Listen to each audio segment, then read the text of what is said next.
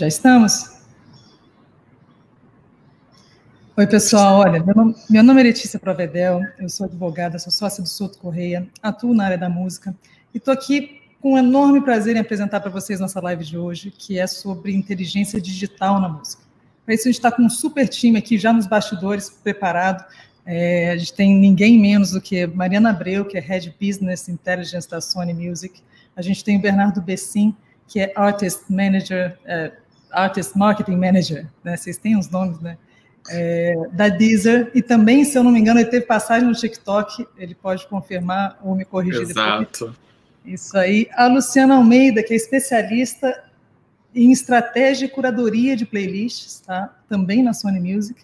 E a queridíssima Marina Matoso, que é CEO da Jangada Comunicação, agência digital que está bombando aí, que está com todos os grandes players do mercado, tem Gilberto Gil, tem o BC, enfim, ela vai contar um pouquinho mais sobre isso para vocês. É, queria só avisar primeiro que, por motivo de compliance, essa live não vai ficar disponível é, na internet, então, se vocês tiverem algum amigo que se interesse pelo tema, que vocês possam compartilhar essa live, a hora é agora, tá? Eu vou é, situar um pouquinho vocês não no tema, mas até mais no tempo, então, durante um minuto, que é o tempo de todo mundo estar tá chegando. Não sei se vocês lembram, mas até muito pouco tempo atrás, eu estou falando de 2010, 2012, é, a gente tinha um jabazinho, né? É, é, a música tocava no rádio, tocava na televisão, a gente ia para a loja comprar o álbum e a gente comprava aquilo que a gente tinha ouvido no rádio minutos antes, aquilo que pediam para a gente ouvir, a gente acabava gostando e comprando. A gente não comprava a loja inteira, a gente comprava um álbum. Quem tinha dinheiro comprava dois, três, ou dava um álbum para um amigo, para depois pedir emprestado para usar. Mas, enfim, hoje o mercado mudou completamente, né? A gente não tem nem noção do preço de um álbum, a gente tem acesso a toda a música é, do mundo inteiro. É, quem permitiu é, a tecnologia do streaming foi não foi, foi muita tecnologia, mas muita inteligência também, tá, no controle de dados tanto que o próprio streaming ele, ele surgiu a partir do blockchain, porque o blockchain permitiu os pagamentos do streaming que os artistas recebessem, que a gente pagasse como usuário, e a preço de banana a gente tem uma, um acesso a uma base de dados gigante, personalizada, que na medida que a gente usa, ela vai criando mais dados em cima de dados para aumentar a nossa experiência de usuário. Né? É, para vocês terem uma. E, e, aí, quem nunca ouviu falar de algoritmo, algoritmo nada mais é do que o cruzamento desses dados para criar mais dados, né? é, é, com alguma finalidade. Esses dados vão se recriando. É, é, hoje, o Facebook tem tecnologia, só para vocês terem noção, tá? aquela tecnologia de face recognition do Facebook, ela tem uma base de dados muito maior do que a do FBI, porque ela é autossustentável. Os dados que, que a gente coloca lá dentro, eles vão se multiplicando. E a gente está falando, então, de Big Data, né? Uma hora a gente vai abrir o computador, a gente não vai dar clique em nada, a gente já vai ouvir a música que a gente quer ouvir, que a gente gosta, sem ter que se mexer. Né? Então, essa geração que essa geração de informação que gera novas datas, né, e que se transformou no Big Data, é, é, a gente não sabe onde é que isso vai parar muito bem, mas a gente sabe que a gente precisa se situar porque isso é informação estratégica de mercado é, vai ganhar a corrida do mercado quem entender é, não só como esses dados funcionam, mas também como você tem acesso a eles e como vocês podem usar esses dados, essas informações todas. É, é a gente vai discutir aqui um pouquinho logo mais, mas ninguém melhor do que a Mari, a Mariana Abreu, para começar essa discussão, que ela é especialista em dados. Mari, como que vocês usam aí na Sony? Como é que a gravadora tem acesso a esses dados? Como é que vocês usam esses dados aí no dia a dia, no business da, da gravadora? Olá, pessoal, boa tarde. Um prazer estar aqui. Obrigada pelo convite. Eu acho que é sempre bom a gente discutir aí esses, essas informações né, sobre dados, sobre como que a tecnologia também ajuda a nossa indústria, né? Porque a gente tem uma indústria bem é, pautada aí na tecnologia, nos avanços tecnológicos. É, bom, falando um pouquinho sobre como que é na gravadora, né? A gente teve aí anos e anos de, de venda física, né, majoritariamente sendo o principal é, provedor de receita né, da gravadora e dos artistas. E a partir do momento que a gente está num mundo totalmente digital, a gente começa a ter, então, conhecimento de quem são esses ouvintes, de quem escuta mais tal tipo de artista, tal tipo de gênero. Então, na verdade, na Sony o que houve foi uma mudança cultural, é, que ela é pautada basicamente em usar os dados da melhor forma possível e combinar esses dados também com a música, com a emoção, é, com a arte. Então, a gente não pode deixar de falar que existe um universo gigante de dados aí que a gente recebe, que são dados de, por exemplo, como até que parte uma pessoa escuta música, em que minuto ela pula música, se essa música foi salva é, na coleção do, do, usuário, se essa música ela foi usada para a criação de uma playlist de, de, um usuário, por exemplo, uma playlist que eu gosto de ouvir no meu dia de churrasco, então eu vou botar minha música lá, então a gente tem acesso é, pela Sony, né, através dessa, dessa é, dessas integrações que a gente tem com os parceiros digitais, né? Então, por exemplo, a Deezer, a gente recebe inúmeros dados de como que as pessoas estão ouvindo música lá dentro, né? Então, esse tipo de integração digital, é, a mesma integração que né, automaticamente entrega a música é, para o parceiro, Deezer, Spotify, YouTube, entre outros, é, é, a mesma integração que devolve um monte de dado para a gente ali naquela mesmo, aquele mesmo caminho, né? Então, é, é uma conexão já pronta, já feita, então o trabalho que a gente tem como gravadora é de escolher quais são então os dados que a gente vai usar para tomar alguma decisão e sempre combinar também esses dados a, é, a um sentimento, a música. Então a gente tem ainda é, a área de, de, artístico, né, o AIR, que são especialistas né, é, em repertório, então são pessoas que gostam também e que têm que fazer isso, ouvir a música e saber qual mood que essa, que essa música vai estar conectada, e ao mesmo tempo, é, com todo esse essa enxurrada de dados, a função do, de BI dentro da Sony é justamente dizer um caminho ali de quais dados então que a gente tem que usar, porque de fato é muita coisa, a gente não tem como usar tudo. É, aí entra a inteligência, né? Que é onde a gente vai. É, eu junto com minha equipe, né? A gente tem três pessoas hoje focadas na Sony nisso. A gente justamente seleciona quais são os dados é, que a gente vai usar e que vão ajudar nas nossas estratégias. E tem a Lu também aqui, que trabalha com, com playlist, ela é uma pessoa também. Não tem como a gente pensar em curadoria de playlist sem também olhar para dados hoje em dia, né? Pois é, gente. É, é, o último dado que eu vi aqui do, acho que foi do Spotify, Deezer deve ter o mesmo número, é, são 50 milhões de faixas de música e 4 bilhões de playlists. Lu, precisa disso tudo? Como é que. É, eu até entendo né, isso, porque eu nunca fiz uma música, mas eu tenho umas 150 playlists, então talvez né, a diferença se justifique. Mas como é que você lida com isso tudo? Pois é, obrigada, Letícia, pela pergunta e pelo convite, por estar aqui com vocês. É uma ótima pergunta, porque realmente a gente vive numa era de acesso de informação, né? É muito dado o tempo inteiro, a gente é notificado o tempo inteiro, recebe informação o tempo inteiro.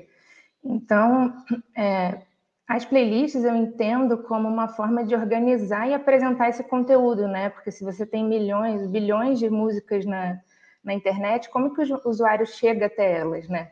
Então, a nossa missão, eu cuidando da estratégia de playlist da Sony Music, a nossa missão lá é entregar para o usuário uma, uma playlist que ele tenha uma experiência ótima musical, que ele tenha, que ele queira voltar e, e ele realmente curta a playlist, né? Então, de fato, só no, no Filter, eu, eu cuido, né? Nosso perfil curador chama Filter Brasil, e só no Filter a gente tem hoje mais de 200 playlists. Então, tem playlist para todos os gêneros, todos os momentos. Tem playlist para malhar, tem playlist para dormir, tem playlist do funk ao gospel, tem, tem playlist de décadas, dos anos 70 até 2010. Então, realmente, a nossa missão é oferecer da melhor forma esse conteúdo. E, e, é um balanço, como a Mari falou, de análise e curadoria, né? A gente fica o tempo inteiro, eu trabalho com uma dupla, a gente fica o tempo inteiro nesse, nesse jogo, de, nesse equilíbrio mesmo, de entender o que faz sentido dentro daquela playlist, né? Se é uma playlist de funk, de ter os maiores hits lá, é, não necessariamente só da Sony, numa playlist sertaneja eu não consigo é, manter essa playlist relevante para o usuário e não consigo entregar uma experiência boa para o usuário se não tiver Marília Mendonça, que, que não é da Sony. Então, assim, junto com o Gustavo Lima, que é da Sony, sabe? Então, é, é fazer realmente uma curadoria musical, entregar um serviço para o cliente, né? E, e, da mesma forma, os artistas conseguem fazer as próprias playlists e entregar também um serviço similar para os fãs dele. Então, acho que o trabalho da playlist é esse, de dar uma envelopada e entregar uma experiência enxuta. Lu, sabe o que eu queria também ouvir de você? É, como você escolhe as palavras para envelopar a playlist, né? Título, descrição e a importância disso na hora do, do da ferramenta de pesquisa das plataformas, né? Para encontrar a playlist primeiro. Uma pergunta também. É, isso serve tanto para gente que trabalha com isso como com curadoria de playlist, mas também para o usuário, para o artista que está criando uma playlist própria é super importante ele é, eleger um título fácil, rápido de encontrar. Então, pensa mesmo, como que você buscaria uma playlist de sertanejo? Festa sertaneja? Hits do sertanejo? Não sei. É, colocar uma capa também, ela to torna a playlist diferenciada no mundo de playlist que tem no serviço. A capa traz uma ideia profissional, né? Traz uma tendo uma identidade visual, se você tiver mais de uma playlist, é super importante. É, ter uma descrição também é importante. E aí, o, é, respondendo o que você perguntou, tanto o título quanto a descrição, eles podem e devem ter palavras-chave. Então, vamos supor que você pode buscar no Google Trends, você pode fazer uma busca nas plataformas, no Spotify, na Deezer, no YouTube. Quando você busca, seguindo o exemplo do sertanejo, quando você busca sertanejo nessas plataformas de, né, de streaming, como as playlists estão aparecendo? Como os usuários estão criando playlists? Ah, todo mundo está criando sertanejo, é, sertanejo para sofrer. Então, talvez valha você adaptar sertanejo sofrência, sertanejo, né? Então, acho que essa é uma forma de você. É super importante você olhar para o mercado, né? E aí, os dados que a, que a Mari traz também são super relevantes. No nosso dia a dia, na Sônia, ela, a gente joga muito juntos, né? A Mari identifica, ó, tem muito usuário criando uma playlist nesse gênero aqui, então que tal a gente criar na Sônia nossa também? Então, mas o usuário comum consegue fazer isso por conta própria, olhando nos serviços e no mercado e tal. E... A gente tem a pergunta aqui é. para a Sune, é, se os moods são avaliados apenas por humanos, barra editores, ou se tem alguma inteligência artificial, já ainda não envolve inteligência artificial, certo? Eu posso falar. Não, é, ainda não. Mas fala, Não, eu ia falar o exemplo da Deezer, que eu acho que vai de encontro ao que está sendo falado, é que a gente conta muito com esse fator humano de editores dentro dos gêneros para poder montar as editorias, as playlists junto com análise de dados, né? Então eu acho que essa automação não, não é completa sem essa parte, pelo menos assim, falando da Deezer, dos editores que vão ter um horário super apurado. Complementando o que a Lu falou, como é que você faz uma playlist sem, sem Marília Mendonça, né, por exemplo, é, de sertanejo hoje, que é uma das maiores artistas. E eu queria dar um exemplo prático do que está acontecendo recentemente com um artista independente, por exemplo, que lançou uma música chamada Escutando Marília. É uma música pop, inclusive, não é nem uma música. A Marina tá rindo porque ela provavelmente já ouviu a música. E eu dei essa dica para ele. Eu falei, Lisita, crie uma playlist com a sua música no topo e depois com todas as músicas que te ajudaram a compor essa música, que foram a sua referência, porque eu sempre bato nessa tecla também que uma música ajuda a outra dentro de uma playlist, né? Uhum. E, e, Total, B. Acho que a pergunta que todo mundo vai querer fazer é, tá bom, Bernardo, então, mas como é que a gente faz para pegar a playlist lá que a gente fez e emplacar com a playlist do Deezer? A Aí... Como é que é? Fala, conta aí, como é que é? Que aí, na verdade, na Deezer tem dois fatores. A Lu, por exemplo, que é responsável pelo filter, o filter é um dos perfis curadores da Deezer e ela fica em destaque, por exemplo, dentro dos canais de gênero da plataforma. É, mas o que eu sempre falo é, é o que a, a Mari falou, realmente, de você. A Mari, não, a Lu falou também, né? De você usar os termos e tanto de descrição, título, tudo isso que a Lu deu dica agora para você conseguir ganhar relevância na sua playlist, né? Eu queria só complementar, porque a gente usa também na Jangada a estratégia de, de playlists pessoais, né? Que existem três tipos de playlist, falando assim, em geral. É, estratégia de playlist pessoal para os artistas que estão começando, principalmente, porque às vezes são artistas de gêneros que nem têm playlist editorial nas plataformas. É, hoje a gente, graças à, à, à digitalização, é, a gente consegue ter nicho para tudo, né? No, no, dá para você alcançar o seu público, independente de qual seja ele, vai ter alguém que vai se identificar com você. E aí, quando o artista está começando, primeiro que você não precisa de perfil de artista para criar playlist né, nas plataformas, você pode criar pela sua, pelo seu perfil pessoal, de usuário. Você deve criar, e depois você vincula ao seu perfil de artista. É, depois, quando você é um artista que está começando, o algoritmo ainda não te conhece, né, o algoritmo das plataformas, é, ele não vai saber com o que ele vai parear a sua música. Então, a partir do momento que você cria uma playlist num artista independente com músicas similares às suas, à sua, né, artistas similares e tudo mais, você está ali ensinando ao algoritmo, pedindo para o seu público consumir a, a, sua música dentro dessa playlist, está ensinando para o algoritmo que quem ouve Letícia Pravedel também ouve Mariana Grilo, que é o nome artístico da Mari. Estou entregando aqui já para vocês. É, e aí o algoritmo já entende, ah, então peraí, então na rádio da Mariana eu vou eu vou botar para em seguida a pessoa ouvir a Letícia, porque quem ouve Mariana está ouvindo também Letícia. Então é uma estratégia que a gente usa muito lá na Jangada, também atrelada a essa, essa estratégia que a Lu falou, de pensar bem na palavra-chave, do título da playlist, da descrição, também botar com, com que frequência aquela playlist é atualizada, né? Enfim, para as pessoas saberem que é uma playlist viva. E, enfim, é isso que eu queria falar. E queria até tirar uma dúvida, porque eu sou usuária, né? E, e tem uma lenda, quando eu recebo uma faixa nova de um amigo, por exemplo, eu, eu, por mais que eu esteja ocupada, se eu começo a ouvir a faixa, eu ouço ela até o final, para o algoritmo não entender que eu não gostei. É, isso faz sentido uma viagem minha, gente?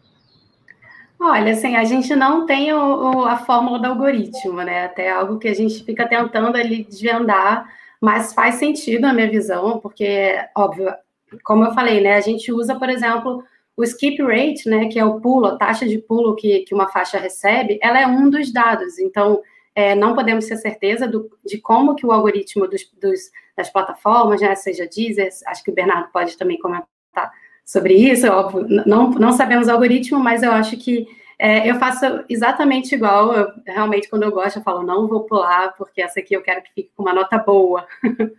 Mas eu acho que faz total sentido. E só queria também fazer um gancho com o que a Marina falou antes sobre as playlists. É, que é, é, muito importante se você é um artista é, pequeno, ainda independente, você realmente criar e criando uma história, criando sua identidade de acordo com a playlist que você cria. Então, a gente tem muito também, é, é muito importante usar a informação de como que os usuários estão é, te vendo, né? E que momento que eles estão te ouvindo. E isso a gente consegue ter uma ideia quando a gente olha é, quais são as playlists de usuário que estão gerando mais streams para as minhas músicas, né? O artista fazendo essa análise. Então, eu já peguei alguns dados muito interessantes, assim, por exemplo, um artista de rap, mas as palavras que os usuários usavam muito na hora de, de nomear suas playlists eram, tipo, apaixonadaça, muito apaixonada. Então, as pessoas associando aquela música à paixão, ao amor.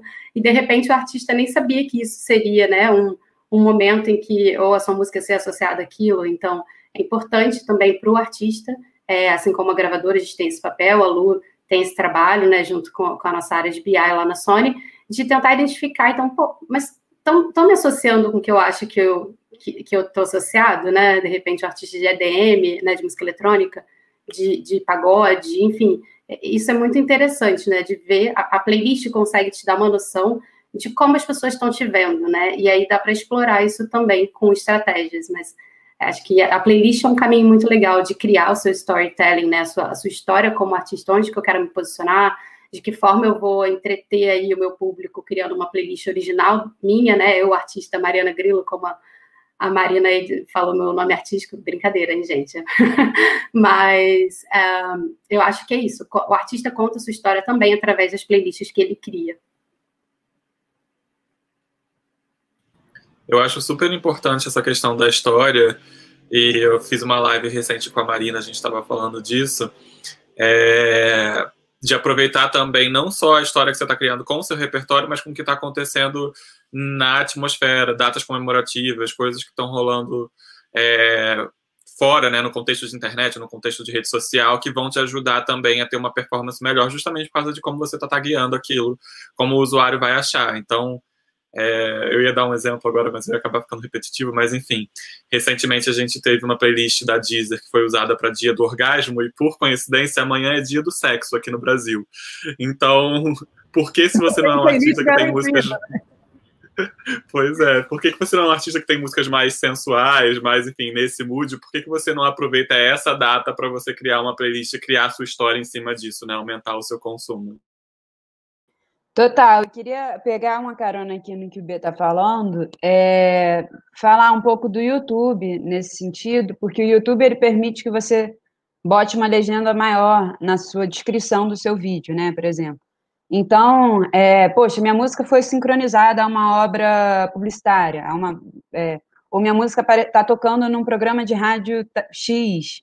É, pensa como, assim, na, na, mesma raciocínio que a Lu falou do SEO, né, de você pensar como o usuário vai procurar pelo seu conteúdo, pensa como o usuário que ouviu sua música em determinado lugar vai pesquisar. Às vezes ele não decora o, o título da sua música, mas ele decora que é a ah, é, trilha sonora, programa, rádio, tal, né? E aí vai procurar e às vezes ele acha, às vezes ele não acha. E hoje, como acho que a Mari estava falando, a gente vive na era da abundância de conteúdo, que tem conteúdo é, pipocando de todos os lugares. Então, se você não aproveitar o momento que o usuário está pesquisando pela sua música, é, para converter em ouvinte, e aí, enfim, talvez ele até se perder dentro do, do seu perfil de usuário, do seu perfil de artista, é, você perde aquela, aquela oportunidade, né? Por causa de, de não entender. E aí, assim, eu estou aplicando numa, numa questão pontual, mas poderia ser um, um trending topic, né? Ficar ligado no Twitter, quais são os assuntos mais comentados do dia, no Google Trends, que é mais ou menos a mesma coisa, os assuntos mais pesquisados naquele dia para usar isso a seu favor. Né? A gente teve uma vez num debate político que um dos candidatos mencionou uma música do Gil. E na hora, é, a editora, a, a, gente, todo mundo se mobilizou para procurar onde é que essa, a música não estava disponibilizada no YouTube ainda. Então a gente correu para poder usar isso, porque era tipo um, um debate enorme. E a gente sabia que ia ter esse volume de busca. Então a gente correu para usar isso a nosso favor. Aqui, é, é, para Mariana, você trabalha também com análise qualitativa, né? Para além dos, dos, algoritmos. Como que é esse trabalho que você faz? Quer contar um pouquinho para a gente? Claro. É, bom, vamos lá. Na verdade, a gente tem é, temos muitos dados que chegam, então, de fato, a gente leva muito em consideração é, a análise quantitativa. É, mas como a gente tem várias segmentações também desses dados, a gente acaba também usando alguns, algumas informações para gerar insights que não necessariamente são quantitativos. E aí entra um pouco também desse critério que a gente usa é, de forma mais qualitativa, né? Então, posso dar alguns exemplos, como, por exemplo, o período da quarentena, né, da pandemia, quarentena, todo mundo em casa, a gente começou a ver, através, inicialmente, né, de dados quantitativos, é, mas depois a gente transformou isso numa pesquisa um pouco mais profunda, é, a questão de consumo de música é, para relaxar, músicas para dormir, música para meditar. Então a gente acabou fazendo internamente, né, todo um brainstorm de gente, eu acho que está é, eu acho que está rolando uma tendência aí de músicas para meditar, para ficar mais calmo, para dormir, porque é um momento também é, óbvio, de muita instabilidade, de estresse, né? Então, a gente acaba também pescando ali nos dados que chegam de forma é, em volume, né? A gente acaba pescando o que, que a gente pode tirar ali, é, não só é, em relação ao volume de streams, ao que está com mais, é, mais vídeo que tem mais views. Um outro exemplo legal também que a gente usa é avaliar os comentários do YouTube, né? É, cara, YouTube é um universo muito interessante para você tirar insights ali qualitativos. Então, é, muitas vezes a gente vê que uma música está começando a despontar ou tem algum crescimento orgânico e a gente vai pesquisar isso também dentro das plataformas digitais e a gente acaba entendendo através do YouTube, pelos comentários ali, alguma, algum acontecimento, alguma associação feita é, àquele, aquilo, que por que a música está é, viralizando. A gente tem um exemplo agora de uma música do, do Maluma, chama Hawaii, uma música que a gente está trabalhando agora na Sony, está super bem lá fora aqui também. É, mas é interessante como no YouTube acabam fazendo associação com o Neymar, porque teve uma treta do Neymar com a Bruna Marquezine, não Bruna Marquezine, mas Neymar com a ex do Maluma. E aí, engraçado, porque no YouTube as pessoas começam a comentar essas coisas, né? Associar isso ao, ao que está rolando de treta na internet. Então, é, a gente usa essas ferramentas onde as pessoas é, co conseguem colocar, né, expor aí o que estão sentindo, o que, que acham da música, para também usar de forma mais qualitativa, né? Isso é bem importante também para a gente também não ser, é, não avaliar às vezes sem conectar fatos. É, só para complementar, você citou o Neymar agora como exemplo e a gente teve esse esse boom do Neymar promovendo músicas agora. Eu entendo zero de futebol, gente, perdão, mas desse campeonato que teve, que eu não sei qual foi, mas o Neymar saindo com uma caixa de som do ônibus, né? Que ali levou as músicas para o número um. Eu tenho uma amiga que produz vídeo, né? Ela fez um clipe baixo orçamento, passou o dia inteiro reclamando, pô, muito pouco dinheiro, vai ficar uma porcaria isso aqui e tal. Aí depois, e aí, como é que ficou falando de oficina? Você ficou uma merda, cara, muito, não dá para fazer assim, não dá para trabalhar com pouco orçamento e tal. Mas vai sair.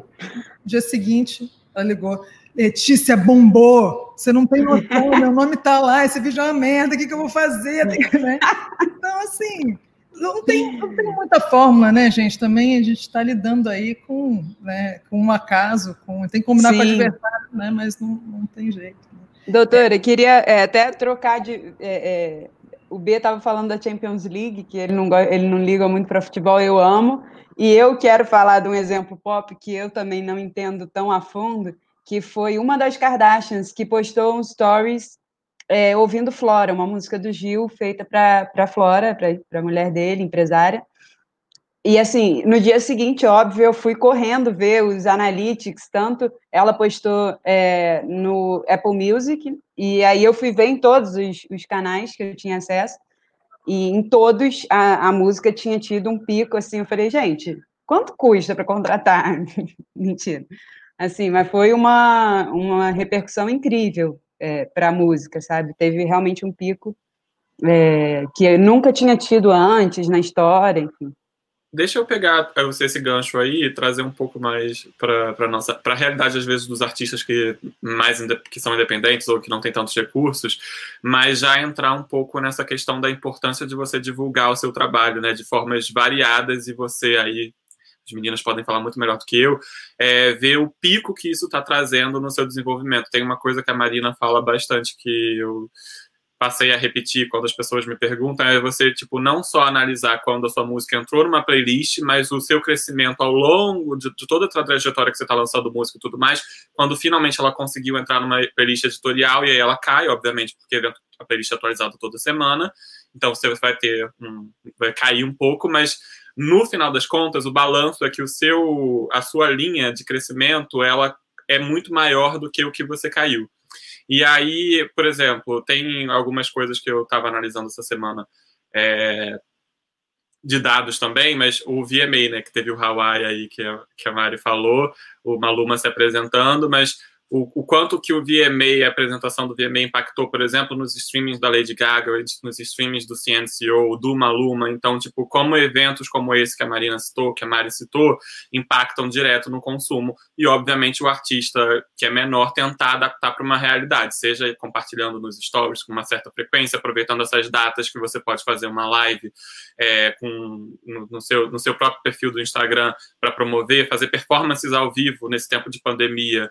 É, que às vezes seus fãs estão pedindo, mas que você não tem como se apresentar numa boate, num show, é, e aí você abre só a sua câmera do celular diretamente canta aquela música pela primeira vez. Eu, você falou que eu tive uma passagem do TikTok, pelo TikTok, doutora, e eu vou citar o exemplo da Pablo, que eu lembro que é, a gente, a Pablo fez numa ação do TikTok a primeira live de Rajadão.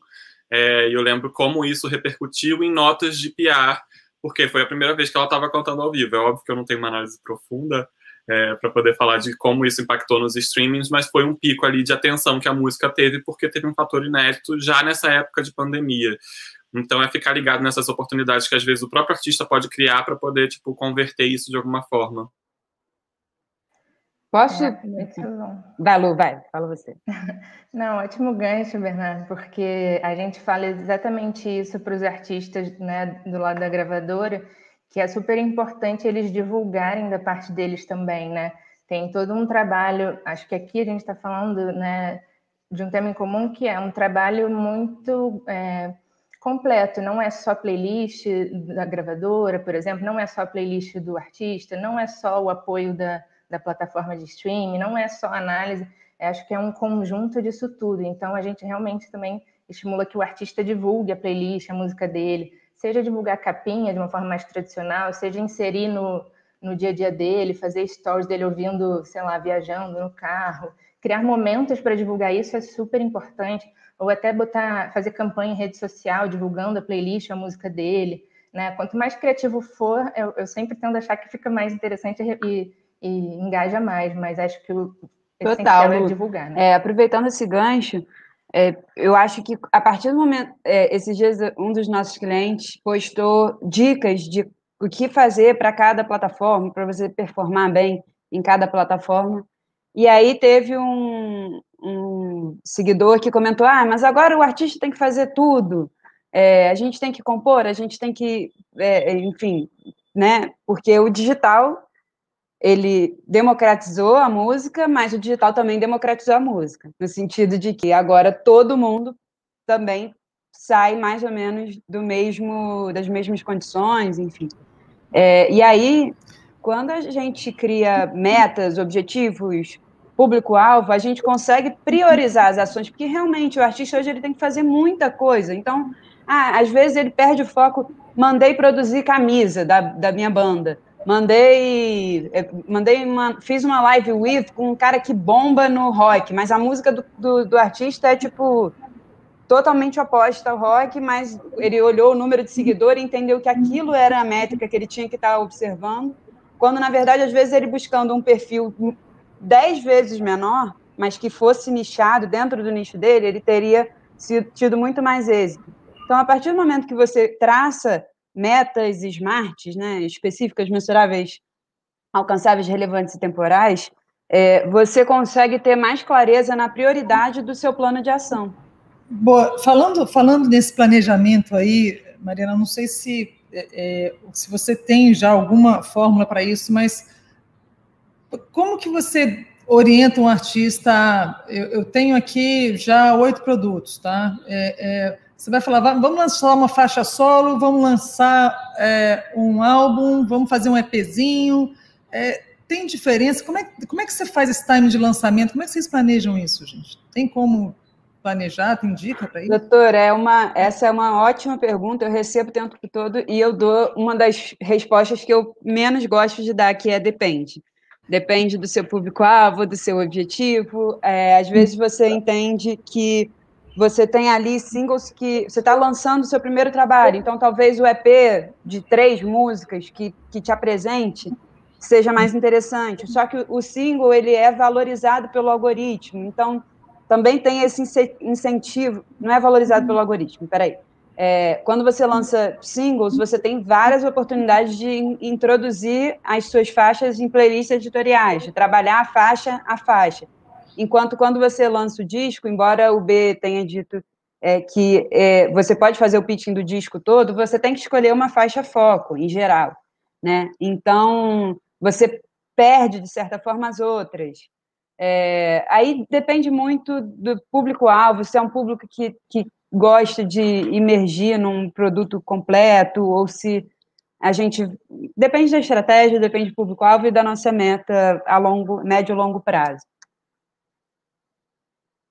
B, quer complementar? É.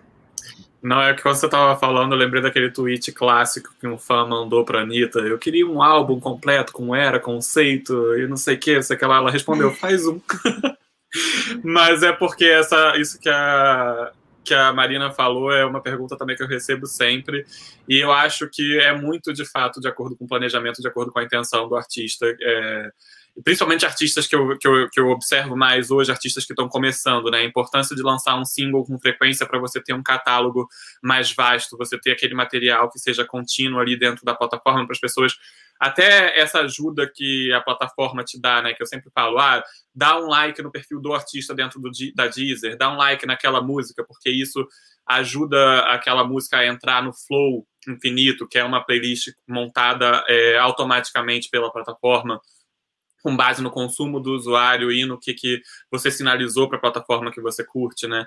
E eu estava até olhando um, um, um exemplo prático e recente aqui no meu celular agora, que a gente lançou uma playlist das suas mais queridas na Deezer, né, das mais queridas automática, uma playlist das suas mais queridas músicas do inverno. E aí eu estava observando que um, a música do Lisita, que eu acabei de falar aqui, esse artista independente escutando Marília, entrou na minha playlist, está em segundo lugar. E eu observei que como ela entrou numa playlist editorial que eu consumi, é, outras músicas que estavam na sequência da posição dela é, na playlist entraram no meu mix de favoritos do inverno, mesmo sem eu ter colocado ativamente para tocar. Então, eu acho que acaba tudo que a gente está falando acaba fechando um círculo ali, né? De, olha, faça uma playlist, consuma aquela playlist, não passe aquela música na playlist para você aumentar a notinha dela. E aí, uma música que você já conhece, que você não passou e veio emendada ali de uma novidade para você e você escutou e gostou, olha o que, que aconteceu. Ela já entrou nas minhas favoritas de inverno, de tanto que eu consumi uma playlist, não necessariamente um artista só. É, ah. Acabei abrindo aqui vários pontos né, nessa, nesse comentário. É, não, queria, queria puxar um ponto e, e aí chamar é, uma de vocês para falar, porque a gente falou de estimular o público a consumir uma playlist própria, criada por você, mas também entrou numa playlist editorial, divulga. Entrou na playlist da Filter, divulga. Playlist da, as playlists da Filter são ótimas. Eu sei porque tem clientes meus que são, é, é, saem pela Sony e às vezes eu vejo é, o, o, a Filter está me trazendo mais stream do que alguma editorial, inclusive, né? Dependendo do, do que for. É, mas divulga porque é claro que quem te segue provavelmente vai consumir sua música dentro daquela playlist até o final. Então vai estar tá explicando para o editor que a sua música é sim interessante para aquela playlist. E aí o editor vai falar: peraí, se essa música aqui está sendo saudável para minha playlist, né? Ela está encaixando na minha playlist, eu vou deixar ela mais uma semana. E nessa mais uma semana você ganha mais uma semana de streams e daquela curva que você não consegue sustentar sem a playlist editorial. E aí, como o B falou, é analisar se você vai voltar para o mesmo patamar ou se você vai subir de patamar. Não analisar os últimos sete dias, que provavelmente vai ser uma queda, mas analisar ali o, o período de tempo maior de antes de você entrar para a playlist para depois. E aí queria puxar a Mari ou Lu para comentar sobre, sobre isso.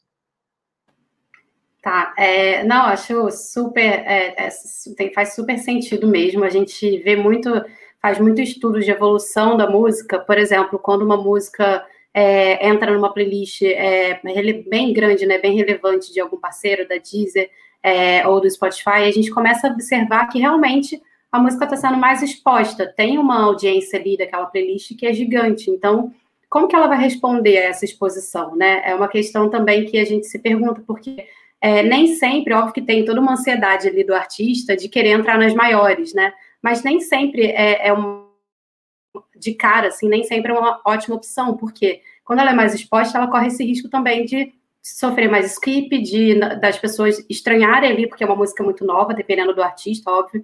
É, então tem todo um planejamento que eu acho que tem que ser feito antes da playlist, né? Então, assim, preciso ativar meus fãs, preciso fazer com que a minha música seja salva. É, quando a gente fala de música saudável, né, comportamento saudável, a gente é, fala muito disso, de ter um equilíbrio de consumo. A sua música precisa ser é, consumida tanto através das playlists dos usuários, é, da, das playlists editoriais entre os parceiros, da coleção do, do, do usuário. Então, isso torna uma música não dependente de nada disso, né? Porque acaba se entra, se essa música entra numa playlist com uma audiência gigante, é, precisa sustentar ali também um, um, uma performance coerente com as outras músicas que estão também é, é, suportadas pela playlist. Então, acho que tem que ter é, essa preocupação. Olha, uma vez que essa música entrar na maior playlist da Deezer, ela vai estar ali com outras que também estão é, performando ali dentro. Então, é importante até falar, olha, minha música está na playlist, numa playlist tal, é, aproveite, salve ela também na sua coleção, para quando você quiser ouvir direto da sua coleção, né? Não precisa necessariamente ser também na playlist. Então, muito importante divulgar e manter a música ali é, com, com aquela audiência que vai ser sempre fiel ao seu público, né? Então, é importante sempre fomentar com, com que a sua, a sua audiência tenha a sua música salva nas suas playlists, enfim, em tudo, de, tudo um pouquinho, né? É, e se esse trabalho for completando, Mari, se esse trabalho for consistente e duradouro, né, a longo prazo, a gente consegue, como eu como curadora de playlist, o Bernardo também como editor da Deezer, a gente consegue vendo o resultado da faixa e colocando ela em mais playlists, subindo de posição, né? A gente consegue dando cada vez mais forte junto com o crescimento da faixa. Então é um trabalho é, bem junto mesmo.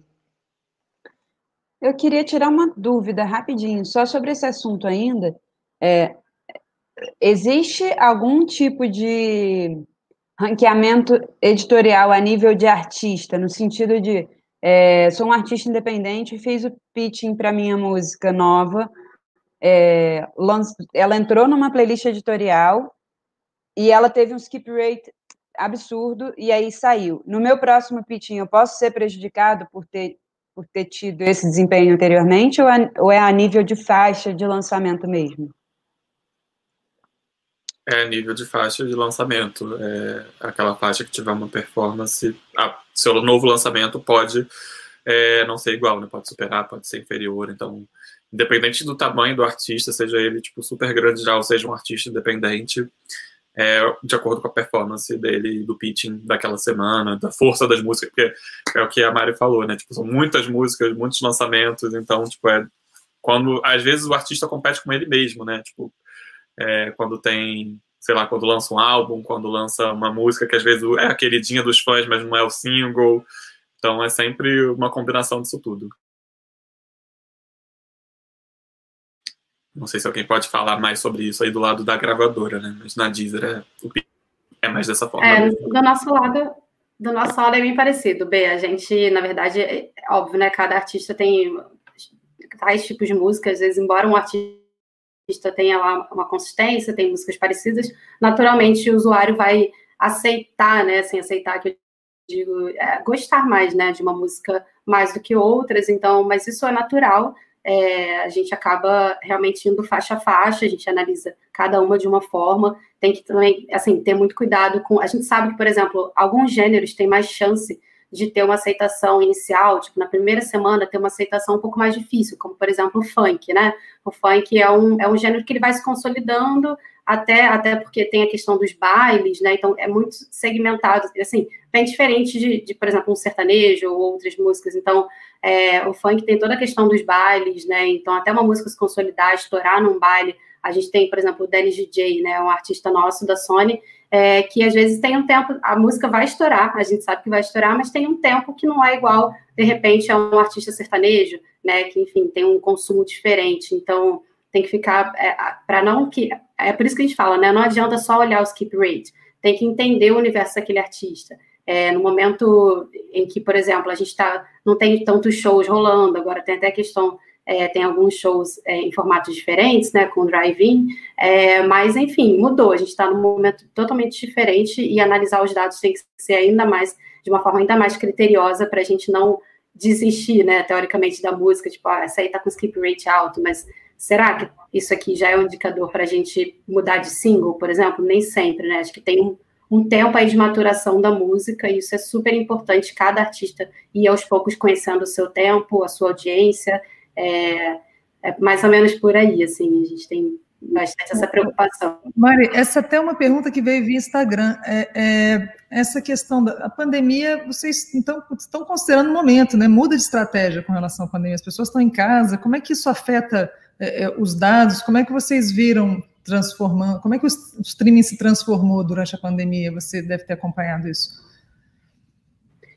Sim, bem legal. A gente, logo no início da quarentena, é, houve toda essa questão de o que, que, vai acontecer né, com o consumo. A gente não sabia inicialmente, né, no dia que está todo mundo em casa, começamos a analisar os dados e aí a gente entendeu, assim, alguns pontos que aconteceram. Acredito que não só né, para os artistas da, da gravadora, mas o consumo de música em geral, ele passou a ser um pouco mais linear. Antes a gente tinha muito consumo mais concentrado nos finais de semana, né, sexta, sábado, domingo com a pandemia, a gente começou a ver que todo mundo em casa, para muita gente, né, é, acaba não tendo essa diferença entre finais de semana e dias de semana, então ficou um consumo muito dividido, é, mais de forma mais igual, assim, nos dias da semana, então isso foi um ponto interessante, até para a gente se planejar como gravadora, é, antes da pandemia, para você, não gostava muito de lançar músicas novas, por exemplo, num feriado, né, porque as pessoas viajam, acabam fazendo outras coisas. Com a pandemia, a gente viu que, o feriado não é um problema lançar uma música, porque as pessoas estão em casa, estavam é, em casa, estavam fazendo um churrasco, fazendo, ouvindo live, depois indo escutar música no áudio streaming ou até mesmo no YouTube. É, então, assim, mudou bastante o, a, o consumo, né? O tipo de consumo por dia. E a gente viu também do lado de playlists é, uma mudança de, consumo de playlists de acordo com o momento, né? As pessoas começaram a buscar playlists para cozinhar, playlists para malhar em casa, playlist, né, para se adequar a esse novo momento para home office. Então isso também foi uma boa mudança nesse período. Playlist para malhar. Playlist para queimar o arroz pela quarta vez. Pô, Marina, aí é complicado. Não, eu ia falar que playlist de, de para malhar foi um grande hit, assim, né? E uma coisa que a Mari estava falando da diferença de tempo de consumo é que a gente perdeu, por exemplo, o horário do trânsito, né? Tipo, do deslocamento. Então, isso acaba ficando distribuído ao longo do dia também. Pois é, tem um horário para lançamento ou depende, porque também se todo mundo lançar ao mesmo tempo não vai adiantar nada, então não vou dar essa dica. Como é que é isso aí? Vocês podem falar isso?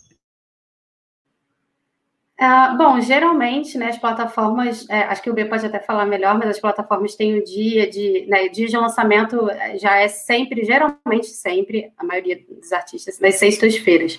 É, mas tem caso a caso também, né, tem, já vi artistas, por exemplo, de, do rap que gostam de lançar, acham que, sei lá, terça ou quarta é um dia melhor, mas acaba, assim, pelo menos do lado da gravadora, acredito que seja com, é, mais consenso, assim, que o melhor dia seja sexta-feira, mas eu acho que depende também, assim, depende não é uma boa resposta, mas acho que depende.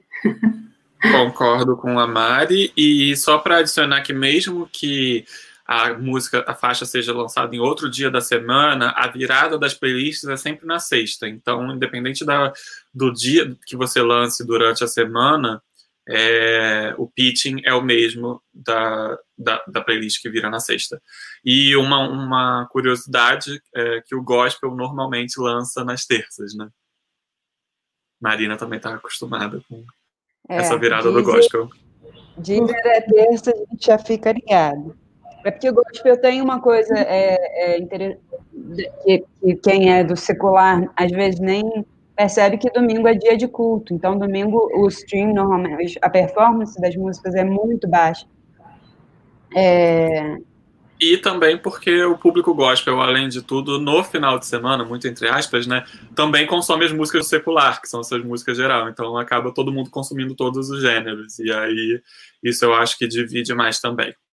Gente, como a gente tem, é, só lembrando, né, aqui com, de acordo com os comentários, a gente não vai poder deixar essa live é, disponível na internet por compliance, um motivo muito é, superior a nós, mas é, então continuem aí, a gente ainda tem mais, é, é a gente está planejando ter mais 40 minutos de papo, então se quiserem compartilhar com alguém que, que né, tem interesse, fiquem à vontade. A gente está tentando responder as perguntas mais on the go mesmo, a gente recebeu muita coisa é, pelo Instagram e já tem algumas perguntas aqui, por exemplo, como performar melhor em algum segmento específico, é o que a gente está falando mesmo, né, o gospel e tudo. E, e eu tenho é, é, mais uma pergunta aqui, que é com relação a reposicionamento, tá? A gente, a gente tem dicas para melhor performance e tudo, tudo bem. Mas aí chega um artista, não sei se já aconteceu isso com vocês, mas chega um artista que até está bombando, está tá performando bem, mas quando ele vê lá o saquinho que ele está com os outros artistas, né, os artistas que estão sendo sugeridos junto dele, ele fala: gente, essa não é minha galera. Isso aqui já aconteceu com vocês. Como é que vocês contam? Como é que vocês explicam isso para o artista como é que vocês tentam resolver isso? Já, já aconteceu. É, bom, uma coisa que norteia esse fãs também ouve, enfim, é de fato o consumo. Então, assim, é o usuário que está falando para o Spotify ou para Deezer ou para o player que for que esse artista é similar aos outros. É, às vezes existe essa, de fato, essa insatisfação com os outros artistas com os quais você está sendo é, relacionado, mas é muito baseado em comportamento de usuário. Então, assim, volto para a estratégia de playlist. É, se bota entre os artistas que você acha que tenham mais a ver, mas também não compete contra o comportamento orgânico, sabe? Às vezes você vai ficar tentando forçar em uma coisa que não está acontecendo naturalmente, então, peraí, é, eu estou achando que eu sou similar a esses artistas, quando, na verdade, quem me consome, consome esses outros, e, e aí? É, será que, onde está a questão, né? Está no Vou produto? remar contra a maré. Está no produto, é, exatamente. Está no produto, está na promoção, no, na, aquele negócio do é, e outra forma de você também direcionar é através do pitching, né? Que aí eu acho que, não sei se B consegue falar melhor, ou, ou enfim, é, na hora de preencher o que, que é a sua música e tudo mais, isso também interfere. Ou Mari, acho que Mari falou né, na aula que a gente deu junta, né? Eu acho que eu falei um pouquinho, mas eu super acho que o B pode falar melhor sobre o pitching, porque tem mais, tá lá dentro da Deezer. O que, tá. que você acha, Bim? Bom, é, então, o pitching, como eu falei, ele é feito semanalmente. Idealmente, ele é sempre através da gravadora ou da distribuidora para os lançamentos daquela semana, que é a virada dessas playlists, né? Todas as playlists são atualizadas às sextas-feiras. E sempre a gente pede, um, além da música, obviamente, um contexto a mais de, de informação sobre qual é a sua intenção com aquela faixa, se tem algum planejamento de marketing, é, se ela está dentro de um álbum, o que, que você está querendo fazer com aquele álbum, ou se é uma série de lançamentos é, com um período de tempo determinado para singles mandar uma foto, a gente sempre fala isso, que às vezes tem artista que perde capa porque não manda foto, ou manda uma foto que você não consegue editar simplesmente. É, são coisas muito básicas, né? Às vezes a gente fala assim, parece até que é, a gente está inventando, mas às vezes, até artistas internacionais, às vezes vem umas fotos super conceituais, assim, quando a gente olha a foto, a gente fala, meu Deus, como é que a gente vai editar essa foto para colocar na capa da playlist? E perde a capa. Já aconteceu isso, aconteceu até recentemente, é, por conta disso. Então, preparar, eu acho que o serviço de streaming, aí eu acho que não só a Disney, para receber esse material é muito importante. E aí, dando um passo atrás do streaming, falar a palavra que eu acho que a Marina mais gosta, que é planejamento.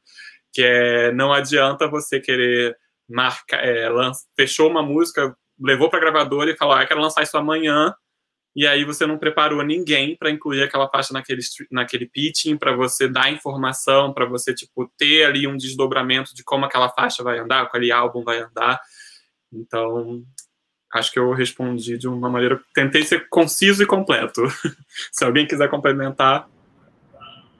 Alguém não, planejamento, um... eu falo assim, também procuro falar e, e sempre ressaltar a importância do planejamento, porque antecedência, né? Você vislumbra melhor as oportunidades que você vai ter. É, ontem mesmo eu estava com uma pessoa da minha família que está querendo se lançar como artista, a gente sentou para eu explicar ali um pouquinho o, o básico. Ela, não, mas eu quero lançar até dezembro, cinco músicas. Eu falei, para, por que, que você quer lançar até dezembro? não, porque elas estão prontas. Eu falei, tá bom, mas isso não quer dizer nada. É, Ninguém escutou, gente, né? Ninguém vai ninguém saber escutou, que está pronta.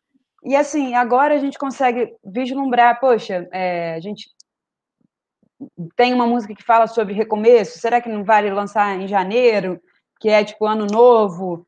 É, enfim, e você se planeja. E é um pouco o que acho que foi B que falou, de, do artista não competir contra ele mesmo, né? Algumas distribuidoras, elas têm um pitching por mês, pessoalmente, além do pitching semanal, né, de preencher a planilha e enviar para as DSPs, para as para as plataformas de streaming, é, elas também têm um contato pessoal com quem atende elas na, nas plataformas. É, às vezes é uma vez por mês, às vezes 15, 15 dias. Então, se você está lançando duas músicas em um mês, você tem ali, você perde às vezes uma chance de ter esse papo pessoal da, da, da sua distribuidora com a plataforma para explicar o conceito, para vender melhor aquela música, né? Então, antecipação, planejamento, mas, enfim, estou com medo também da gente sair um pouco do, do, da parte de. Olha, na verdade, você pode sair depois a gente volta, né? É, é, tem uma pergunta aqui que é o que é mais importante na informação, estou entendendo que é no preenchimento lá do texto do pitching. É, vocês, alguém quer comentar sobre isso? Que, qual, qual o foco? Posso da, falar da de, de, de, quem recebe e a Marina pode falar talvez de quem envia, né? É, de quem recebe, eu acho que é isso que eu acabei de falar. é, ter um contexto ali, o que, que você vai fazer com aquela música, além né, da plataforma, um mini planejamento, você vai ter tipo uma live programada no Instagram, você vai ter clipe, se não vai, é, gênero, por mais que pareça é, básico, né? Porque às vezes é tipo, o próprio, vou voltar, eu estou voltando no exemplo do Lisita, mas é bom que além de promovê-lo, que a música tá boa, é bom que a gente tenha um exemplo palpável para vocês acompanharem depois. É, por mais que seja uma música ele seja um cantor pop, a música não é puramente pop, é um gênero até novo, né? Pop nejo. Então, tipo, explica aqui que, qual é aquela que intenção é aquela música, que é o estilo. Fala, olha, o meu estilo é esse aqui, mas para esse trabalho a minha intenção é essa. Quero, tipo, eu sou de Goiânia, então eu trouxe minhas referências. É, Marília Mendonça foi uma inspiração, então eu acabei chegando nesse nesse lugar aqui de uma mistura que mistura pop com sertanejo. E é isso. É, uma vez eu ouvi de uma pessoa de uma distribuidora falando que o pitching, né, o parágrafo ali do pitching é o momento de você vender sua música sem que ela seja ouvida. Então, tipo, o que, na, o que você pode escrever para que o editor leia e fale, hum, tá, deixa eu me aprofundar aqui nesse produto. É, entrar rapidamente na, na questão da linguagem, da, da, do idioma que você faz o pitching. Se sua música for instrumental, for, uma, for em outro idioma, é, vale a pena você fazer o pitching em inglês, na minha opinião, é, porque você pode alcançar editores do mundo todo. Tem um caso de um artista que fez com muita antecedência, fez com três meses de antecedência o pitching. Aí é, ouviu muita gente, né, ver.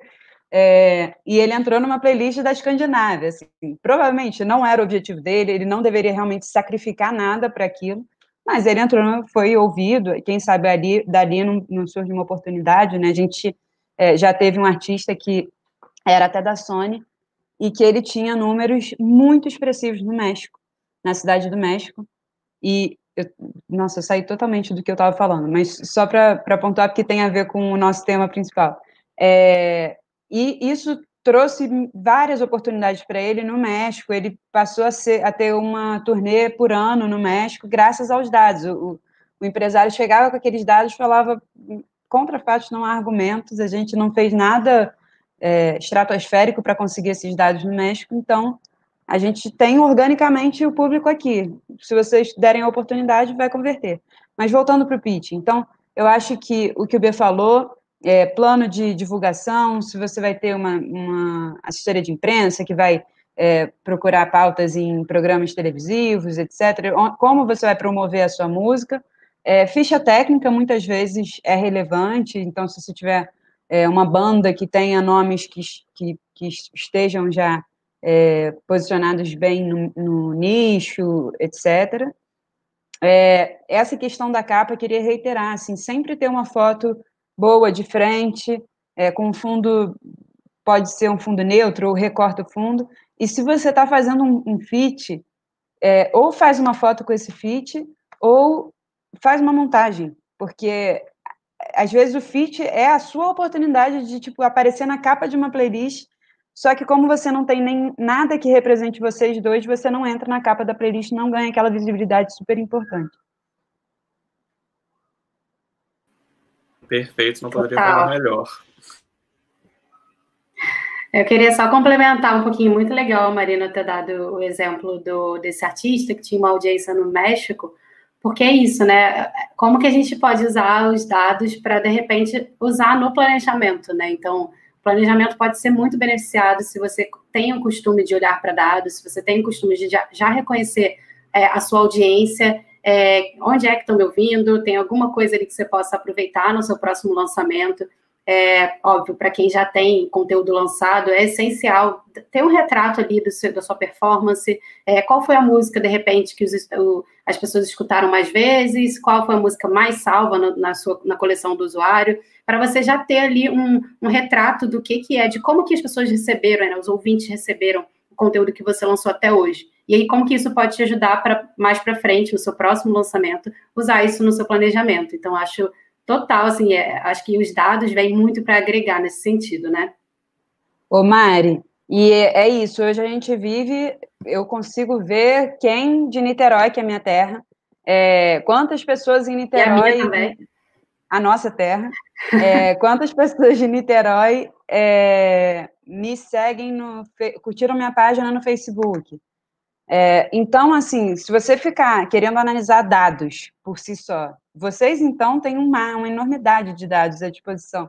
É, se você não souber contar as histórias daquele dado e também não souber priorizar qual dado que é relevante para você e qual que não é, você pode acabar não só não se utilizando desses dados, como se utilizando de forma equivocada.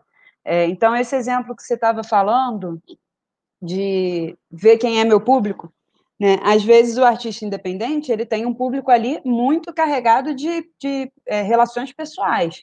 Então, o meu público, o meu público, provavelmente, se eu fosse um artista, que eu não sou, eu sou muito, estou muito longe de ser artista, é, eu poderia ver que, nossa, tenho um público muito grande em Niterói. Só que, na verdade, é minha família, meu, né, amigos de Niterói, e aquele não é, aquela não é a métrica que eu tenho que olhar. É, artista que tem uma aparência que chama atenção, enfim, né, que é, é, bonito, enfim, aí a gente não vai entrar nesse, nessa questão do que é bonito e que não é, mas enfim, é, às vezes você olha nas suas redes, ah, o meu público feminino é imenso, eu vou começar a produzir música pensando nisso, só que você está olhando seu, nesse número nas suas redes sociais que você só posta selfie com o carão, é, e quando você abre a sua plataforma de streaming, aquele, aquele, aquela diferença não é tão grande, né? É, então, é saber qual é a, métrica que você quer usar, saber contar a história da, das métricas, né? E aí, isso eu acho que você pode falar muito bem, saber criar taxas, né? Que aí você bota ali alcan é, performance sobre alcance, ou enfim. Aí vou deixar para você que é expert no assunto. É, não, acho que é uma combinação mesmo, né? É essa coisa de você. Óbvio que a gente tem aí no Facebook, no Instagram, outras formas de você entender ali quem te segue. Acho que tem total conexão né, com o que a Marina estava falando, mas também, será que essa galera que me segue é a mesma que está me ouvindo? E isso aí é uma comparação, acho que super pertinente para ser feita. Até para você ver, cara, será que então eu não tenho um público ali que está me escutando, que de repente não me segue, não sabe, não sabe nem como que eu me posiciono digitalmente ali nas redes sociais. É, eu acho que ter, ter, o máximo de afinidade ali entre tantas plataformas de, é, de consumo, né, digitais, é, tanto no, no, na sua rede social. É, mas o que também acho que vale a pena citar é você tentar criar indicadores, né, quais são os KPIs que eu tenho, então, que, que seguir. Né? Quando você entra aí, por exemplo, no Deezer Backstage, é, ou no Spotify for Artists, né, que são plataformas que você pode medir mais ou menos ali o seu consumo, um artista independente, por exemplo, você tem algumas coisas que já são dadas, né? Por exemplo, você tem o total de streams da sua, de uma música, você tem o total de ouvintes. Então ali você já consegue ver que, qual sua música que tem mais streams, né? Ranquear aquilo, e você consegue ver também quantos ouvintes ali né, deram play na sua música.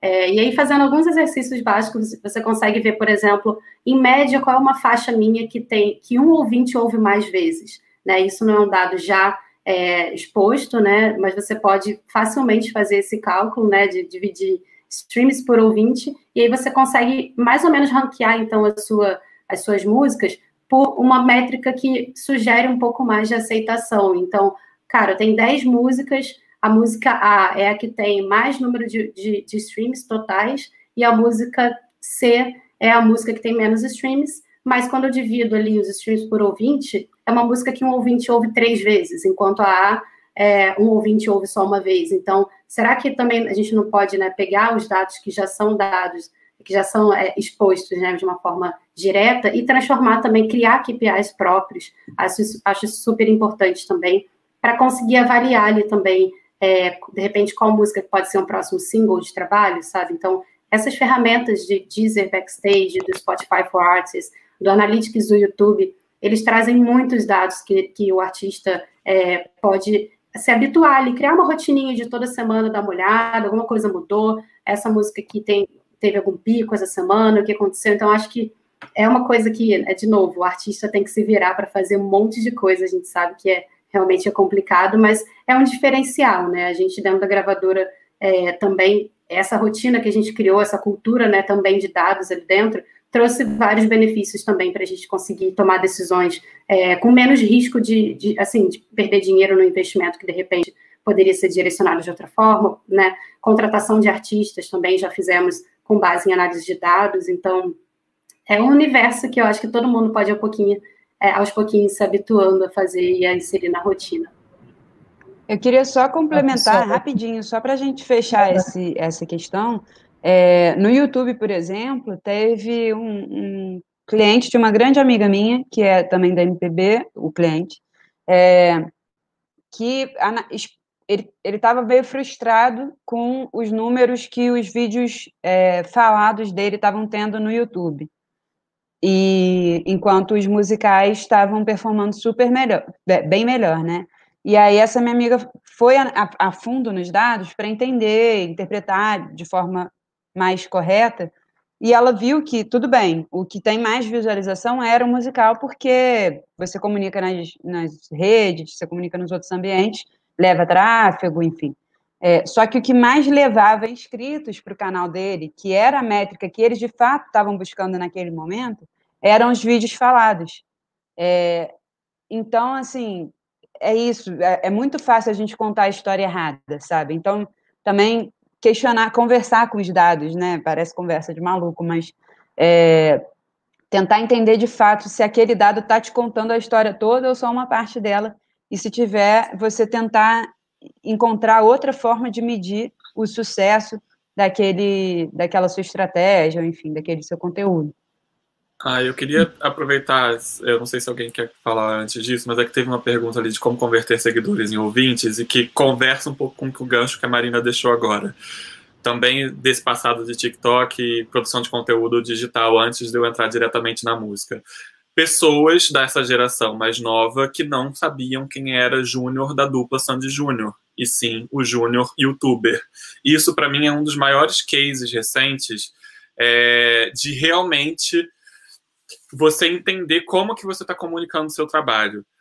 Quando o Júnior entrou no TikTok o ano passado, antes de anúncio de, de, de retorno da dupla e tudo mais, os comentários no perfil dele quando ele postava vídeo de ensaio, vídeo cantando ou vídeo tocando, era e o cara do. Agora eu esqueci o canal dele, gente, pelo amor de Deus, mas era o cara do YouTube. Aí eu fiquei olhando aquilo e falei, gente, o, o, o, empresário dele tava falando, gente, o cara do YouTube. Assim, zero recall de que é Sandy Júnior. E ao mesmo tempo, poucos meses depois, a gente viu esse, essa comoção nacional do que, que foi o retorno da dupla. Então ali você tem o mesmo artista representando, pipocando. Boa, Marina, obrigado. É, é, você tem o mesmo artista representando dois públicos completamente diferentes. E aí a, que eu quero entrar em como você converte seguidores para ouvintes. Eu acho que volta na, na divulgação. É você aproveitar o Júnior, por exemplo, estou falando de um exemplo, né, gente, completamente fictício, mas o Júnior, youtuber, comunicar para aquele público que ele também é um cantor. É, eu sempre dou esse exemplo, todo mundo que me vê falando desses, nessas, nessas questões, eu acho que já me ouviu contando isso, mas uma vez eu fiz um, um painel ao lado da Camila Fialho, e aí um artista independente levantou a mãozinha e perguntou: Ah, mas eu não. Falou, né? Na verdade, eu não tenho tempo para fazer é, para postar no Instagram, não tenho tempo para postar no Twitter, não tenho tempo para nada. E aí ela falou, tá, mas você é uma pessoa que nem eu, né? Aí o cara falou, é, então você acorda, você escova os dentes, você frita um ovo no seu café da manhã, e se você pegar o seu celular, filmar, colocar o sticker de música do, do, do Instagram e colocar uma arrasta para cima com o link para uma playlist, para uma música, você já teve uma promoção que você fez sozinho, de graça, e que vai aumentar de alguma forma, porque vai ter um mínimo de conversão em mais um streaming. Então, assim, use a base que você está conquistando, porque você é um digital influencer, porque você está fazendo vídeos de beleza, porque você está fazendo vídeos de culinária para promover também a sua música, com playlist, com vídeo, com foto, com o que você estiver usando ali. Eu trabalhei muitos anos com conteúdo, a minha, tipo, minha base é de entretenimento e produção de conteúdo, então eu sempre falo para você respeitar as plataformas, eu sei que dá trabalho mesmo quando eu falo essas coisas. Não estou falando que, tipo, ah, o artista vai estar ali disponível, que ele tem 48 horas no dia. Não, não é isso. Mas entenda que se você replicar o vídeo do TikTok no Reels, no Stories e no Feed, você vai ter um impacto diferente se você produzir um vídeo para o Stories, um vídeo para o Feed, um vídeo para o Reels e um vídeo para o TikTok. É, isso converte muito mais do que se você simplesmente replicar. Não estou falando que é simples, de novo mas estou falando que é uma das formas que você tem de você é, converter de fato aquele público de seguidores, é, a sua base que está ali, num streaming, no, no, consumo. E uma coisa que a Marina sempre fala é: ative não só a sua rede de redes sociais, como a sua rede pessoal também, por mais que ela tenha falado dessa questão, tipo, meu público pode não estar em Niterói, mas manda a sua família, manda o seu círculo de, de artistas que, é, que você conhece, é, curtir o seu perfil dentro da Deezer para ajudar o algoritmo ali da plataforma a recomendar mais as suas músicas, peça aos seus aos seus artistas, é, seus amigos influentes, que divulguem as playlists nas redes sociais deles, tudo isso que você consegue fazer para converter minimamente. Vou dar o último caso do Lisita. Ah, desculpa. Não, só para complementar, usa aquela playlist que a gente falou lá no começo. Criei minha playlist de usuário que tem a Luciana, oh, tem a Luciana, a Mari e a Letícia. É, vou divulgar essa playlist através de stickers das músicas delas que estão na minha playlist. Vou marcar elas. Aí elas vão compartilhar o meu story com a minha playlist e vão divulgar o meu trabalho, né? A minha playlist que tem todo mundo. É interessante que elas divulguem, mas é mais interessante para mim, inclusive. E Exato. outra coisa que, que ainda dentro desse assunto de, da, da Camila Fiari, que é super é, conteúdo driven, né? E ela é tipo, não, tem que produzir, tem que produzir. Ela é bem nesse, Gênia, nesse caminho. Gênia eu ouvi um, um, podcast com ela que era bem assim, faca na caveira. E, mas aproveitando isso que você está falando, de tipo, você é uma pessoa como eu, a, a, também as todas, todas não, mas a Deezer, por exemplo, se você está ouvindo uma música lá, você consegue, e você é um, um, novo artista que ainda não tem 10 mil seguidores no Instagram, ou não é verificado, então você não consegue o arraste para cima, mas você consegue compartilhar uma música da Deezer nos seus stories, com aquele, é, aquela, aquela chamada para ação embaixo do seu nome de usuário. Cara, tive muita chance de falar termos em inglês agora e conseguir passar por todas, hein? É, então, obrigada. Parabéns, então, usa isso a seu favor. usa isso a seu favor, né? Pronto.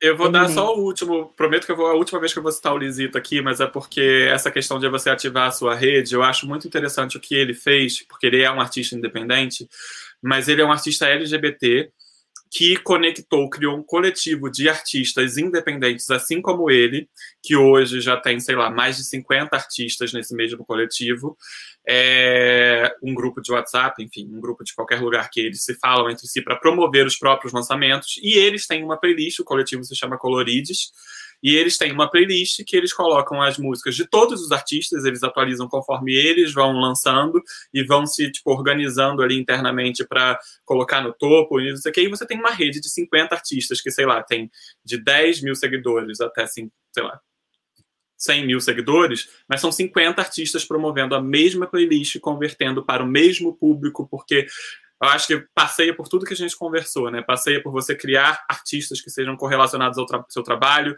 ao mood da música que você tem. É uma galera que está junto divulgando o seu trabalho, então eu acho que é, é pegar isso tudo e usar a seu favor. Olha, gente, a gente está chegando no final da live, a gente tem mais 15 minutinhos. Tem uma pergunta relevante aqui que é, é, é, não sei se quem pode responder, mas vocês recomendam alguma ferramenta específica é, de interpretação de dados? Mari, Lu, quem, quem sabe? Oi, eu, bom, é, tem uma ferramenta que eu gosto muito, chama Chartmetric, e você consegue ali ter números tanto de resultado é, nos parceiros digitais, né, quanto é, na, nas redes sociais. Então, você consegue ver evolução, você consegue comparar com outros benchmarks, né, um artista que eu quero que eu vejo como referência, que eu quero usar ali para seguir aquele caminho e chegar ali, botar pequenas metas, né? É uma, é uma plataforma, uma ferramenta interessante é, tem, se não me engano, tem uma versão que é para você testar, então não necessariamente você tem que pagar, né? Quando você paga, tem, tem outras funcionalidades, mas eu acho que é um bom começo, né? Assim, é, para você começar a se situar ali com dados, com, com dados de performance com, e com outros artistas que, que você vê também como, como meta ali. É, e no sentido de conteúdo, se você for criar sua playlist, tem algumas ferramentas legais também, por exemplo, Playlist Miner, que mostra as principais faixas relacionadas a um gênero, um termo que você pesquise. É, tem o próprio ranking dos serviços, né? Você entrar no top 100 da Deezer e ver o que está bombando, né? Entrar no, no top né, do top dos, dos serviços mesmo, ver o que está bombando para isso estar na sua playlist. E as playlists dos serviços, a playlist do, as playlists do Bernardo refletem o que está bombando no mercado, né, dentro da que ele faz na Deezer, refletem o que está sendo trabalhado. Então, isso tudo é material de referência para você criar sua própria playlist e ter o conteúdo sempre. Super importante isso, ter conteúdo sempre atualizado. É preferível você ter uma playlist, se você for artista, né? Você ter uma playlist que você alimente ela regularmente, toda semana pelo menos, que você divulgue, foque, trabalhe nela de verdade. É melhor você ter uma que você trabalhe bem do que você ter 10 que você não consegue visitar com frequência, né? Porque essa sensação de estar atualizada é super E vou dar uma também. dica também, que é o backstage da própria Deezer. Se você entrar lá e pedir o acesso e cadastrar, você também tem acesso, consegue ver todo esse painel de informações. Às vezes ele demora um pouquinho para sair, porque o volume muito grande ainda não é um processo completamente automático, mas peça que eventualmente vai ser liberado também consegue te dar uma noção boa de consumo das suas músicas. Maravilhosa, eu amo Deezer Backstage, gente. Então usem, é, vale muito a pena, é muito, assim, as informações meio que infográfico, assim, então é super é, amigável, né? Então, quando a gente pensa em dados, já vem aquela coisa meio Matrix, assim, né, na, na cabeça, e o Deezer Backstage tem uma usabilidade muito tranquila, é, acho que facilita muito também na, na hora de usar e interpretar. E, por fim, eu acho definir uma frequência mínima para análise de dados, né? É, a Mari falou uma vez por semana, mas aí eu, eu puxo aqui, penso nos artistas que estão fazendo tudo, desde planilha financeira até conteúdo para rede. É, pelo menos uma vez por mês você vê o apanhado ali daquele mês, o que, que aconteceu, analisar, mostrar uma coisa com uma amostragem um pouquinho maior, aí tu falando de conteúdo de social media principalmente, é, às vezes você, ah, postei um trecho da letra na imagem com uma legenda curta e flopou. Flopou é, é foi mal, né, na, na linguagem da internet. É, e flopou. ah, então nunca mais vou postar letra. Cara, não, você está analisando um, um post, sabe? Faz uma editoria daquilo. Então, posta uma vez por semana, um trecho diferente. E aí, não, aí tá. Depois de quatro posts dentro do mesmo formato, todos foram mal. Então, o problema está no formato, de fato. É, a própria campanha de mídia, não vou entrar muito porque precisaria de outra live para isso, mas vou fazer um, uma campanha de mídia no Facebook para impulsionar para o meu público-alvo. É, aí você bota uma foto e um vídeo para ver qual que vai, qual que tem a melhor performance, né? Qual que tem mais cliques, etc. E aí aquilo roda um dia, você já quer tomar uma decisão em cima dos resultados daquele dia, sendo que você botou 10 reais para três dias de campanha, então a amostragem diária é muito baixa. É, não, espera, calma, deixa a informação ser populada ali para você poder, de fato, tipo, tá, tenho agora é, uma, uma, suficiência, né? Já deixei a campanha rodar por tempo suficiente, já mostrei ela para pessoas suficientes para poder tomar isso como um resultado, de fato, uma informação. É, e aí vou usar isso a meu favor nas minhas próximas estratégias, enfim. Gente, que maravilha. Dá para dá conversar até amanhã, né? Pelo visto, adoro, adoro vocês todos. É, é, o assunto é super interessante, a gente teve um monte de feedback bacana. E acho que agora a gente tem mais 10 minutinhos. Se a gente pudesse fazer um wrap-up, bom, combinamos de não falar, foi um fechamento, né? A Marina agora vai puxar a orelha. Mas eu vou fazer um fechamento assim para o pessoal que está ouvindo levar para casa mesmo, o que, que, pode fazer desde já, se cada um pudesse assim, fazer um resuminho improvisado de, de o que, que vocês dão de dica para o pessoal que está ouvindo para que, que, possa levar para casa. Quem quer começar? É, é, Marina, quer começar? Começa. Eu vou dar duas dicas. Uma é criar essa playlist. Se você não tiver nenhuma playlist criada, crie uma playlist própria, é, pelo menos 20 músicas para o usuário gratuito poder consumir aquela música sem que é, seja interferida, aquela playlist, sem que tenha interferências de rádio, né? Porque, enfim, é uma limitação do, do, usuário gratuito, ele não pode ouvir uma playlist com menos de 20 músicas. Então, crie uma playlist pelo menos 20 músicas que os seus próximos três lançamentos caibam nessa playlist, ou que ela tenha um propósito para pelo menos um lançamento futuro seu. Não adianta você criar uma playlist incrível de MPB para crianças, porque vem o Dia das Crianças aí, só que você não vai fazer música de criança, não vai poder ter música nenhuma dentro dessa playlist, não vai poder usar ela a seu favor. Então, cria uma playlist própria. E a segunda é essa, essa atenção que eu. Desculpa, gente, estou roubando aqui para mim, se alguém tivesse uma dessas dicas, é, sair na frente. É, é, cuidado com o preenchimento de informações, tanto nas playlists quanto nos vídeos do YouTube. É, uma coisa que eu, que eu costumo dizer é bota a letra da sua música no seu vídeo do YouTube, porque muita gente. É, o, o Gil, por exemplo, lançou, relançou Copo Vazio, mas às vezes a pessoa lembra do trecho, é sempre bom lembrar. Chutando um exemplo ruim, porque Copo Vazio é fácil de se lembrar, mas é, às vezes você tem uma música que o refrão é uma coisa, é, a, o, título, é o título às vezes nem está na música, Amarelo do Emicida, o amarelo está lá no final. É, e o que pega é o tenho, tenho chorado demais. Então, bota, bota a letra toda, porque aí se a pessoa pesquisa tenho chorado demais, ela vai achar a sua música, porque ela, é, essa, essa frase vai estar tá ali no seu descritivo, né? Então, é, esses dois cuidados, eu acho, são minhas dicas. Beleza, Luciana. Boa, pegando o gancho na playlist que a Marina citou super bem, é isso, além do, do conteúdo, o mínimo de faixas, é, atualizar essa playlist sempre, né? É, olhando os, o ranking dos serviços, olhando o que está em alta, é, ter sempre um título fácil, uma descrição da sua playlist, né? Breve, e ter uma capa, isso torna a playlist diferenciada.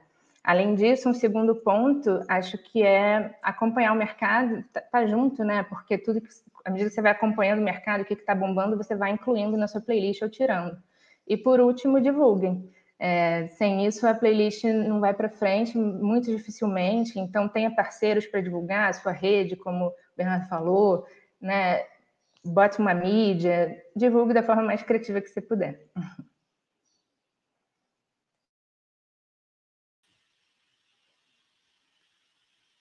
E, doutora, você está no mudo.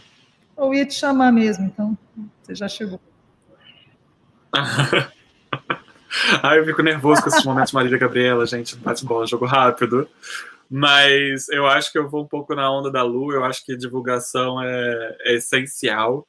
É, acho que tudo que a gente falou aqui, né? Criar playlist, divulgar bastante, divulgar o seu próprio trabalho e planejamento, sempre. Mariana, eu não quis deixar por último, acho uma tremenda sujeira, mas eu tenho certeza que você tem, tem a sua criatividade, você lida com dados e, enfim, o que, que você recomenda aí para a gente, só para finalizar?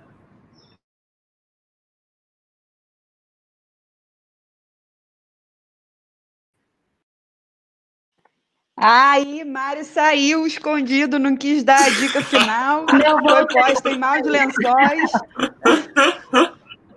Estão me vendo, gente? Voltei. Sim, voltou, voltou. Pô, maior expectativa aqui para minha. Pensando na minha dica.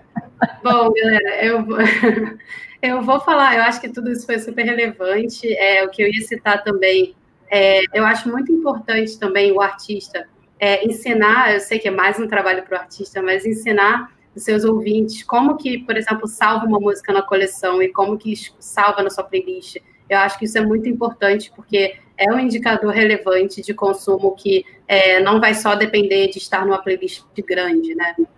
Então, isso, até do lado da gravadora, a gente faz análises bem é, importante, importantes sobre isso, porque isso diz muito sobre, por mais que seja um artista pequeno, né? Se ele tem seguidores, né? Você ensinar, você ensinar o seu, seu, seu público, cara, como que eu faço aqui? Faz um videozinho no seu celular de como que ele te segue, como que ele te favorita na plataforma.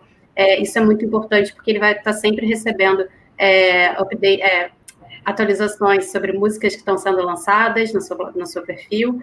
É, além disso, ele é notificado também, as playlists de, de algoritmos são alimentadas é, e, e, são, e o ouvinte, o seguidor desse, desse artista vai, vai ser alimentado com essa música. É, então, ensine o seu público, né? Mostre vídeos, faça vídeos ensinando, tutoriais. Eu acho que isso é super legal. É, e uma coisa que é manter a sua base, sua audiência consistente ali, de ouvindo sempre. É, isso dá reflexos bem legais em resu resultado de streams mesmo, né? Do lado da gravadora, a gente vê muito, não só os top 100, top 200, a gente tem é, acesso a um ranking bem maior de, de música, né, músicas mais escutadas. Então, a gente consegue ver artistas que estão, embora estejam ainda em desenvolvimento, a gente presta bastante atenção nos artistas que têm um consumo consistente, embora não seja ainda top 10, top 50, top 100. Então, mantenha a sua base de ouvintes aquecida, ensine as pessoas como que eles se escutam, como que eles se salvam numa plataforma.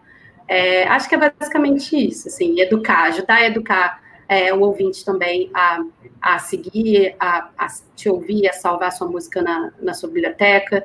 É basicamente isso.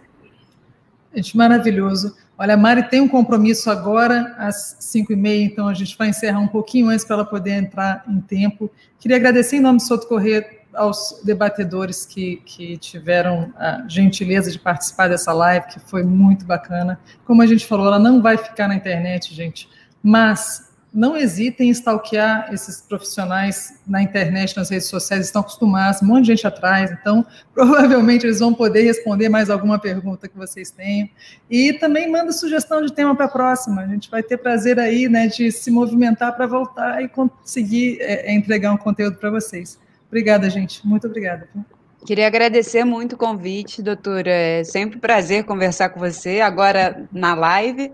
É, agradecer sua equipe, o, o, Paulo, que foi super paciente com a gente nos testes, e, e, toda a equipe envolvida, né, que eu sei que é bastante gente para botar uma boa transmissão. É, e espero a próxima. Perfeito. Eu também, pessoal, adorei a oportunidade. Muito obrigada, aí, doutora Letícia, é, Marina, Bernardo, Lu. Prazer estar aqui conversando com vocês. Espero que a gente tenha outras oportunidades. Ok.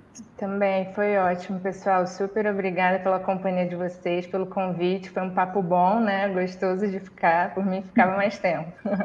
Então, tomara que tenha uma prova. Ah, agradeço também, gente. Eu vou falar uma coisa que parece clichê, mas olha que incrível, né? Estou ao lado de quatro mulheres super relevantes, importantes do, do mercado da música. Eu acho bem importante frisar isso, viu? Obrigado por pela oportunidade. Obrigada, viu? Beijo, pessoal. Até a próxima. Tchau. Vou sair.